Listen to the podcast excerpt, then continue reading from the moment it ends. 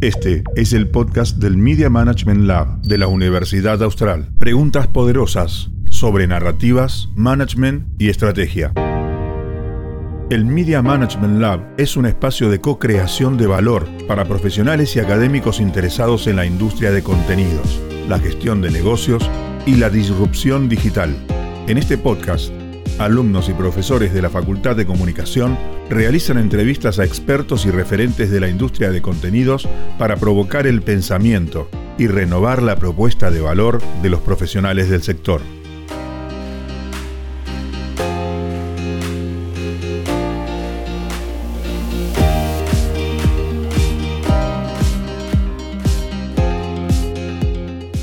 Episodio entrevistamos a Stefano Carluccio Wallis. Stefano es un especialista en contenidos y en reputación de marcas, ayudando a las empresas a crear relaciones de valor con sus audiencias. Hoy, Stefano trabaja como jefe regional de contenidos de DirecTV Latinoamérica y con Warner Brothers Media. Stefano nos comentó sobre su carrera profesional, sus objetivos y dio algunos consejos. Pero también hablamos sobre el contexto en el que se encuentran las empresas de entretenimiento hoy, los desafíos con los que se enfrentan y las nuevas tecnologías.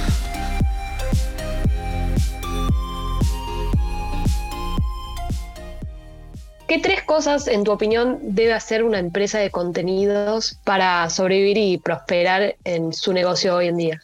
Creo que el negocio o el, escenario de, las industrias culturales y sobre todo del espacio específico del desarrollo de contenidos sería mucho más complejo de lo que ya es. Yo creo que hay tres prioridades. La primera es conocer a tus audiencias, ¿sí? Eso es central.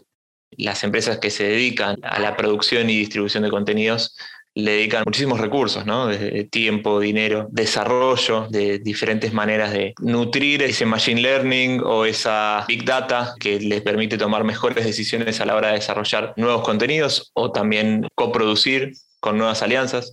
Entonces, conocer a las audiencias es fundamental, eso creo que todos trabajan en eso, no importa si uno se lo hace desde el streaming o si lo hace desde la televisión lineal o seas un youtuber o un influencer, creo que es fundamental conocer a tus audiencias, quiénes son, a quiénes le estás hablando, no solo desde lo demográfico, sino desde los tipos de consumo, los contenidos que buscan. Así que ese es para mí un primer punto muy, muy fuerte. En segundo lugar, diría que una prioridad o una de las cosas que siempre buscas mejorar es la experiencia del usuario.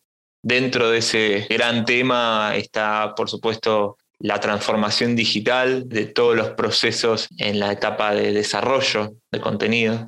Eh, uno, uno, tiene que ir muy atrás en la cadena de valor. No es solamente ofrecer una interfaz linda, amigable y fácil de navegar, sino muchos procesos anteriores a eso que se digitalizan, que se vuelven más eficientes, que buscan responder a esta cuestión anterior que les decía de conocer a tus audiencias y en, ese sentido eh, poder hacer un mapa de todo el, recorrido, si ese, famoso journey del, consumidor también se aplica al negocio de los contenidos y a, las audiencias, ¿no? ¿Qué busca? ¿Cómo lo encuentra?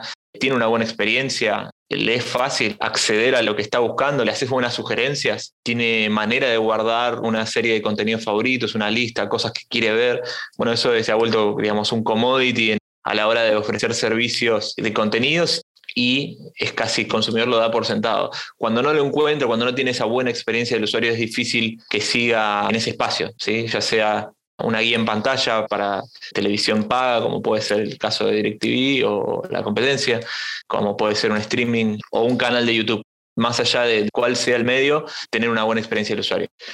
Y en tercer lugar, todo pareciera redundante, ¿no? El tema del contenidos en sí mismos. Que puedas tener contenido relevante, exclusivo, algún contenido estrella, creo que es una de las prioridades. Estos tres puntos para mí funcionan como una tríada, o sea, son tres patas de una misma mesa. No quiere decir que uno, que uno esté por encima del otro, pero la realidad es que podés tener la mejor información eh, y el mejor procesamiento del Big Data, de todos los consumos de tus clientes y tus audiencias, tener bien tipificadas, puedes tener la mejor experiencia del usuario, la mejor interfaz, pero si no tenés buen contenido, es difícil retener ese público, difícil que te elijan. Entonces, creo que esas son las principales tres cosas que buscan hacer las empresas que se dedican a desarrollar y a sobrevivir en esta industria que es tan competitiva. ¿Cómo decidiste inclusionar en esta actividad y cuál es tu propósito profesional? Yo empecé a meterme más que nada en la parte de desarrollo y distribución de contenidos, más propiamente en 2017. Digamos, ya dentro del equipo de responsabilidad social eh, me toca participar de manera un poquito más directa en la producción de un episodio, de una serie de voluntariado social que nosotros tenemos. Y fue mm, para un episodio que había que planificar una acción en Brasil. Y obviamente nosotros como parte de esa serie contábamos historias de cada uno de los países donde tenemos voluntariado corporativo, donde realizamos acciones con la comunidad, alianzas con con el tercer sector, con fundaciones. Y en ese caso, yo hasta ese momento venía trabajando más que nada en la parte de sustentabilidad ambiental, con otro enfoque, con otras tareas.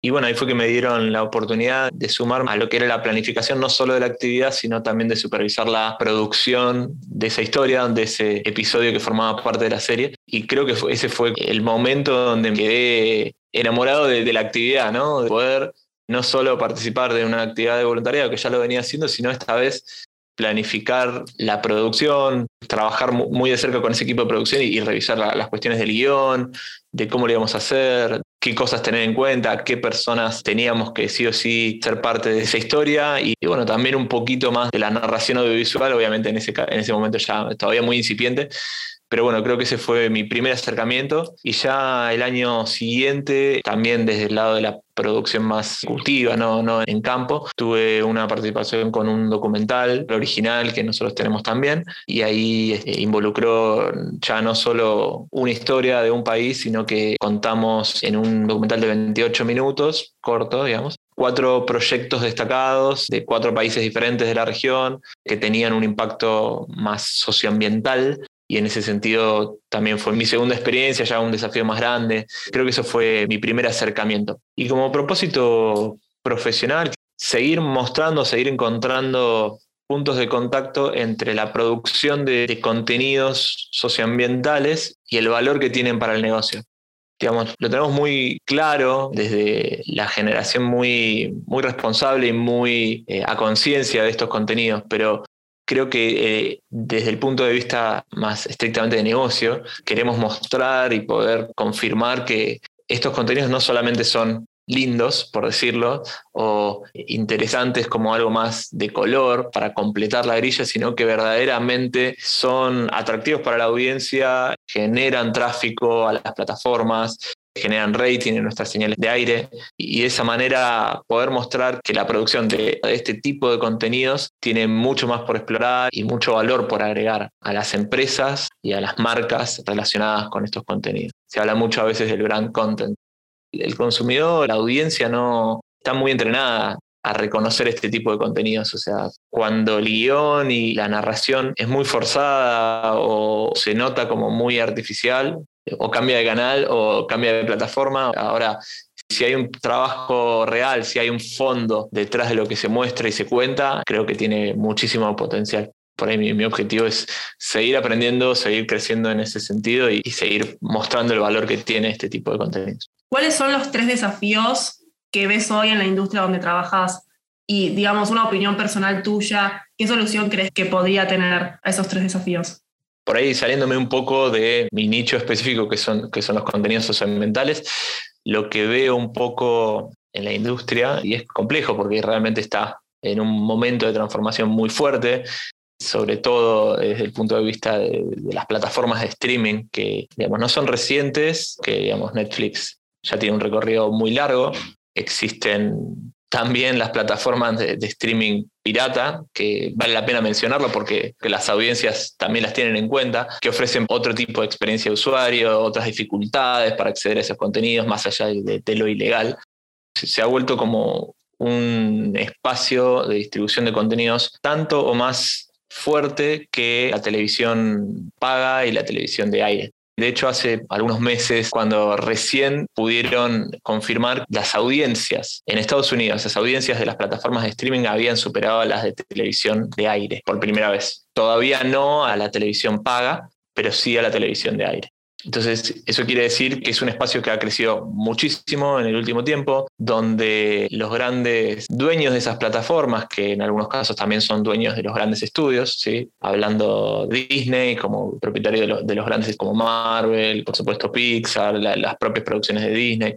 Después, no sé si se enteraron, pero hace muy poco Amazon Prime también adquirió los estudios de MGM, uno de los estudios históricamente más exitosos de la industria de Hollywood. Entonces, eso habla de un cambio de paradigma, donde en lugar de pensar estrictamente en el circuito de distribución de los cines o, de la televisión paga a través de los, distribuidores, ¿no? de, los cable operadores o televisión satelital, esas plataformas tomaron un protagonismo que no tenían hasta hace algunos años, más allá de que las audiencias tenían algún servicio de streaming, principalmente Netflix, pero no existía Disney Plus hasta el 2019, tampoco Star Plus. Entonces, quizás el mayor desafío está en cómo mantenerse relevante para las audiencias, cómo navegar esa transformación digital y en, qué lugar queda la televisión tal como la conocíamos, la televisión como medio. Me refiero tal vez a, a la televisión en vivo, porque la mayor parte de estas plataformas de streaming ofrecen bibliotecas de contenido a demanda, ¿no? O sea, video on demand pero es muy reciente, lo está probando, sobre todo Disney con el lanzamiento de su plataforma Star Plus, el propio DirecTV con DirecTV Go, cómo funciona esa televisión en vivo a través de las plataformas de streaming. ¿Cuál es la principal diferencia? El delay que puede tener la transmisión de televisión en vivo versus el streaming, o sea, ese mismo contenido por streaming. ¿Cuándo es relevante? Yo me inclino a decir que es relevante en los contenidos deportivos o en algún gran evento que sacude el mundo y necesitas verlo en el momento cuando ya dos minutos es tarde.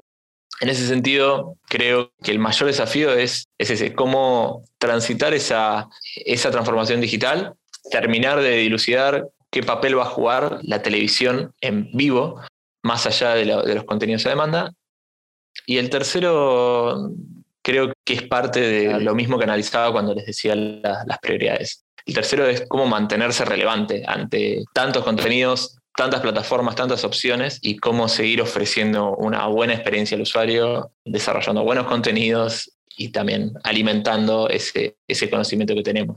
Y no lo tenemos solamente distribuidores de la televisión más tradicional, como les decía. El propio Netflix está afrontando este desafío tiene mucha más competencia. Hay una frase muy eh, resonante de Reed Hastings, que es el tío de Netflix, que dice que ellos no compiten ni contra Disney ni contra Amazon, sino que compiten contra el sueño. ¿Y le ves alguna solución a este tema de tener tantas plataformas distintas creo que no, no, sé si la palabra es solución, pero sí el que resulte ganador de este nuevo paradigma y este nuevo escenario tan competitivo de producción de contenidos y de distribución va a ser el que mejor interprete los consumos que tienen estas eh, audiencias actuales. ¿sí? Y no hay que pensar solamente en la audiencia más joven, porque obviamente tenemos generaciones que conviven y que tienen consumos diferentes, hay que saber interpretarlas a todas. En ese proceso, creo que aquellos que hagan la mejor propuesta, donde puedan convivir en una buena plataforma, con buenas sugerencias, con buena experiencia del usuario y en todo caso con poco delay entre la transmisión lineal y la transmisión por streaming, puede tener mayor probabilidad de éxito. ¿Qué oportunidades generan las nuevas tecnologías para los gestores de contenido?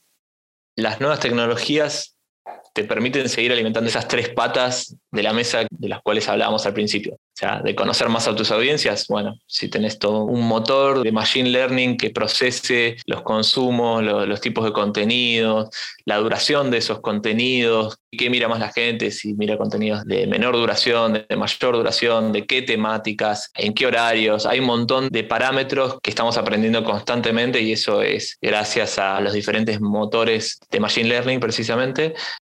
Luego, trabajar con mejores algoritmos de sugerencia que se alimenten de esos datos para poder tener una mejor experiencia del usuario, eso sin duda. Tal vez en los casos de atención al cliente que pueda llegar a tener, o sea, en procesos relacionados con facturación, con problemas más bien técnicos, o sea, tener mejores respuestas y mejores canales aprovechando tecnologías de inteligencia artificial dentro de las plataformas de contenido. Y a nivel de industria, creo que es obvio que la tecnología, sobre todo de producción, se ha abaratado mucho y se ha nivelado mucho este tipo de recursos para democratizar, en cierto sentido, la producción y la distribución de contenidos. Hoy plataformas que hace un tiempo eran por ahí más de nicho, como puede ser Twitch, se han vuelto muy relevantes, se han vuelto espacios donde productores de contenidos vamos a llamarle eh, amateur solo por un momento, porque en realidad se han profesionalizado mucho, pero productores de contenido más caseros en todo caso, pueden salir a ofrecer sus canales, tienen que manejan niveles de grandes señales, sin ir más lejos. Hace poco, cuando fue el boom de la transferencia de Messi al Paris Saint Germain, cuando las grandes señales y periodistas de las grandes señales de deportes estaban tratando de conseguir la entrevista, el espacio, todo, eh, uno de los que lo tuvo fue Ibai Llanos, el influencer y uno de estos grandes productores de contenidos que tiene la plataforma de Twitch. Y entonces yo creo que las nuevas tecnologías sí han democratizado mucho esa producción y distribución. Creo que surgen nuevos modelos, ¿sí? donde uno no necesita ser necesariamente Disney, MGM, Amazon, Netflix como para poder llegar a audiencias masivas. Pero también creo que hay una sobreoferta creo que, de ese universo de influencers, de streamers y de productores de contenido de menor escala, y lo digo con mucho respeto porque realmente tienen audiencias masivas, van a quedar los pocos que sepan leer las reglas del juego. Y son los que hoy están jugando ya a ese nivel. ¿Qué consejo puedes ofrecer a un profesional que quiere entrar y destacarse en el campo profesional y laboral de la gestión de contenidos? ¿Y qué conocimientos, capacidades o habilidades en tu experiencia, son las más importantes? Creo que el consejo que le daría a alguien que está metiéndose a esta industria sería ser muy consciente de lo rápido que está avanzando todo y tener muy presente la importancia de estar actualizándose constantemente. También desde la producción ser muy genuino con lo que se hace, ser muy dedicado a leer las audiencias, a entender cuáles son los principales temas y tendencias para poder seguir produciendo contenido relevante. Que siempre estoy tratando de entender, bueno, cuáles son los temas relevantes, cuáles son las narrativas que pueden llegar a ser interesantes. Y ahí toco la cuestión de las narrativas transmedias. La posibilidad de contar historias genuinas, con un trabajo de fondo, con historias que tengan un atractivo diferente a otro tipo de, temáticas. Creo que el mayor desafío en mi campo en este nicho tiene que ver con encontrar maneras de expandir un contenido central y que se profundice con otro tipo de interacciones. Las plataformas de streaming, aquellas que están teniendo mayor éxito son las que están también trabajando muy fuerte en desarrollo de comunidades. Y de eso se trata Twitch, más allá de la calidad de la producción, tiene que ver con que uno se siente parte de esa conversación, se siente parte de ese espacio más íntimo que, te muestra el streamer, o de compartir con una comunidad de fanáticos de cierto juego ese espacio. Entonces, el, el desafío para otro tipo de contenidos como es lo socioambiental o también quizás contenidos de ficción que pueden estar en las plataformas, tiene que ver con cómo trascender ese espacio, cómo profundizar en el desarrollo de una comunidad alrededor de ese contenido. El que mejor explota el desarrollo de esas narrativas ha sido tal vez el universo de Marvel, ¿no? Este fue el podcast del Media Management Lab. Preguntas poderosas sobre narrativas, management y estrategia. Podcast colaborativo de la Universidad Austral. El Media Management Lab es un espacio de co-creación de valor para profesionales y académicos interesados en la industria de contenidos, la gestión de negocios y la disrupción digital.